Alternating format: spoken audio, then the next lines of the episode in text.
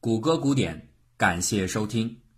在庭审结束时分，如果我们跳脱出繁冗的法律程序和司法技巧，去远远的重新检视萨利文诉《纽约时报》案的初审的话，就会发现，在法庭上发生的这一切是多么的荒谬。一家远在国土最北端的报社，就因为刊登了一起并非由报社本身起草的广告，而其中呢仅仅存在着几个报道细节上的根本称不上能够扭曲人们对所描述情势进行理解的错误，在没有指明任何具体的人，甚至也没有隐含的倾向要去指明任何具体的人的情况下。只被托顾于有一名特约的本地记者的供稿和寥寥无几的广告收入，就被当地法院强制管辖，而且居然一下子就被判处了五十万美元的巨额罚金，这创下了阿拉巴马州有史以来最大的一笔诽谤赔偿。人们不免质疑，这些为什么会在追求公正的法庭上出现？媒体的责任和最大的社会功效在于揭露真相，而非歌功颂德。无论是对凶悍的强权，还是对鼓噪的族群，都是如此。但是啊，他探求真相的代价却并不应该，也不可能是在方方面面或者任何精度下的精准无差。从这个意义上来说，媒体有其类似于科学的一面，即求真。而非简单的求善或者求美才是他的首要天职。这并不是说善与美不值得传播，而是说在务求真实信息的基础上，人们内心中对于善良美好的信仰和追求，以及对于智慧理性的反思，自然会对丑恶的事实进行鞭笞，而对佳言易德给予赞许。所以在媒体的描述中。即使不可免的要出现厌恶或者称颂的言辞，都应该是在叙述事实的沉淀之下的一种真情流露，而非刻意诉求，更不能是有意为之。简言之啊，把完整的真实带给大众，要更优先于传递喜好或价值。只有在真切事实的共同信息基础之上，那些深入的。既不媚权，亦不媚众的思辨，才能焕发其光彩，更好的引领和塑造文明前行的方向。用一句文青式的话来说，如果只能见到你的一半，我爱上的也就不是一个你。据此来看呢，《纽约时报》发布的这则广告，非但没有罪责，反而因为揭开了事情的真相而理应被肯定。诚然，这当中确实有些许事实上的偏差，但相信每一个客观的人都会认识到，这对于其主旨的宣达并无影响。歌曲名称的错报、入狱次数的误差都属于细枝末节。至于算得上是严重的错报了警察封锁食堂的相关内容，那在稍后，《纽约时报》也应原告的要求公开致歉，并且进行了更正。在如此的情形下，南方法院可以凭借法律的名义伸出长长的手臂，随意的根据几无痕迹的关联性，包括那些微不足道的营业数额和偶尔捉刀的特约记者，就判处北方媒体的诽谤罪行成立，而且任意的开出了天价罚金，这实在是令人难以信服。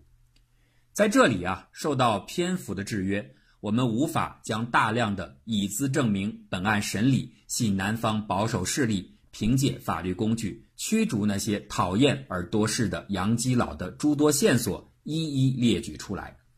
简单的看几条当时南方报刊就此发表的评论，便可见端倪。比如说，审判结果出炉后的第二天，阿拉巴马见闻就写道：“本次判决足以教训那些无所不用其极的北方报纸。”让他们认真反思一下对南方各州人民乱泼脏水的恶俗，他们那些不断制造的谣言，更甚于新英格兰废奴主义狂热者在那炒作汤姆叔叔的小屋的年代。蒙哥马利市的广告报的话更是一语中的，州法院成功救责外州媒体。从这些舆情的呼应当中，不难得出结论：这次诉讼虽然不能够断言是几方有意的合谋，但至少所有的参与者、法官、律师、原告、外围的造事者乃至陪审团中的成员，无不在六十年代南方白人群体的价值氛围中建立了心理共振。所以啊，这样一个在今天看来极不合理的结果。居然能在如此之短的时间内就被实现。《纽约时报》的代理律师埃里克·恩布里在多年之后提起此案时，还坚定地怀疑琼斯法官在包括本案在内的几次类似案件审理过程中都明显的偏听偏信。恩布里甚至认为，霍尔这些原告或者证人们没事儿就到琼斯的办公室里商量着对付自己的手段。当然了，这一切就算是真的发生过，现在也无法查证了。不过呢，在这儿需要完整说明的一点是，从此次案件的发生审结到现在，又过去了半个多世纪。人们起初在案件不久之后产生的质疑案件审理时有失公允的价值感受，再次发生了某种程度上的反转。这是后话，我们稍后再加以阐明。不过呢，即使是有了这种反转，他也不是承认初审时的价值基础的正当，而是愿意接受当时某种在法律层面思考部分的合理性。在民权运动高涨的时期，南方人一直觉得，自己从祖辈那里留下的田园牧歌式的绵延了近百年的优雅生活传统，很快就要被北方佬们彻底打乱了。如果不是他们成天的数黑论黄、搬弄是非，那些一直安分的黑人们绝不会像今天这样狂暴。南方人还觉得种族隔离并不是种族歧视，恰恰相反，这是能够体现出公平，同时呢又能在不凌辱黑人的前提下保障白人优势的最佳政治安排。北方的那些媒体记者们居然罔顾和挑战这一切，所以他们认为。只有把这些北方废奴狂躁者的气焰狠狠地压制住，黑人运动才不会有什么光明的前途。从某种程度上来说，美国的自由媒体并没有被南方各州冤枉，他们在这段历史中起到的重塑心理格局的作用的确是事实。如果不是这些记者孜孜不懈的探求和报道，大部分的北方民众脑海中的南方各州。或许还停留在乱世佳人的美好想象中，在那里白人慈爱，在那里黑人恭顺，在那里没有暴力，没有鞭打，没有奴役和压迫。而现在呢？随着越来越多的真相和事实被巨细靡遗地呈现给全美的读者，人们方才知悉黑人们的生活处境艰难如斯，尤其是在六十年代初。电视已经开始普及，这有力地促进了信息的透明化。许多关于黑人的纪录片开始冲击人们的心灵。美国人追随立国先贤们平等初心的信念，让南方各州压力日增。他们感觉到平和的日子已经越来越难以为继。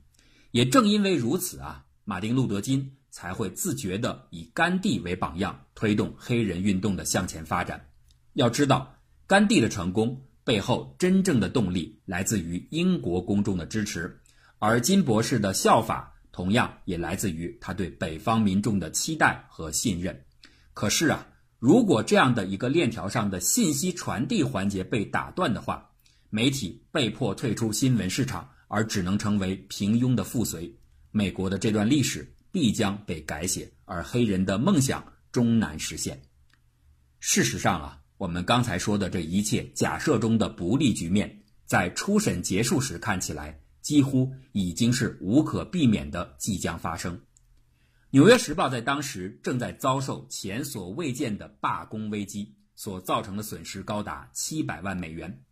沙利文一案中败诉，《时报》被判赔偿原告五十万美金，而这还只是一连串诽谤官司的开始。紧随其后的是蒙哥马利市市长詹姆斯的告诉，同样是诽谤罪名，同样是五十万美元的赔偿判决。再往后，还有三起由同样一则广告引发的诉讼即将次第登场。那照眼下的情势来看，《纽约时报》极有可能面临着五战皆北的命运。如果噩梦成真的话，那么总计的赔偿额度将高达三百万美金。这还不算由索尔兹伯里的文章引发的在伯明翰市时报报社所陷入的另外三场官司，真可谓祸不单行。故此啊，《纽约时报》的法律总监詹姆斯·古尔德后来回忆说：“要是输了这些官司，报纸一定完蛋。”与此同时，阿拉巴马见闻则无不得意地评论说：“北方媒体长久以来就心存侥幸，以为南方各州对他们施加的约束将是遥不可及，一厢情愿地以为即使走上法庭，也一定会在自己的家门口受审。而现在呢？”沙利文案证明了《纽约时报》是能够被传唤到千里之遥的蒙哥马利应诉的，其他的报纸和杂志的前景自然也完全一致。他们要想避免在遥远异地的入购，唯一的办法就是如实报道。说的好听啊，但是这里的如实必须是符合南方价值的如实，否则即便是最细微的偏差，也会被毫不犹豫地断定为。直接诽谤，我们可以从另外一个例子中看出，在当时南方各州已经对所谓的如实扭曲到了何种程度。克劳德·希顿是《纽约时报》的一位驻南方州的记者，他本人就是南方人。希顿呢，也曾在青年时深深浸淫于种族主义的思潮之中。成年之后，随着他置身于新闻事业，他开始转变思想。成为了一名勇于揭露实弊的作家和记者。一九五九年四月二十五日，几名白人种族主义者冲进密西西比州的一家监狱，劫走了里边的一名在押犯人。这是一位黑人青年麦克查尔斯·麦克，他涉嫌强奸了一名白人女子，故而被种族主义者视为寇仇，在将其劫持出狱后杀害。一九六零年一月四日。希顿针对这一杀人案发表了一篇特稿。他根据自己的调查和采访所得，推断出了整个案情的发展经过。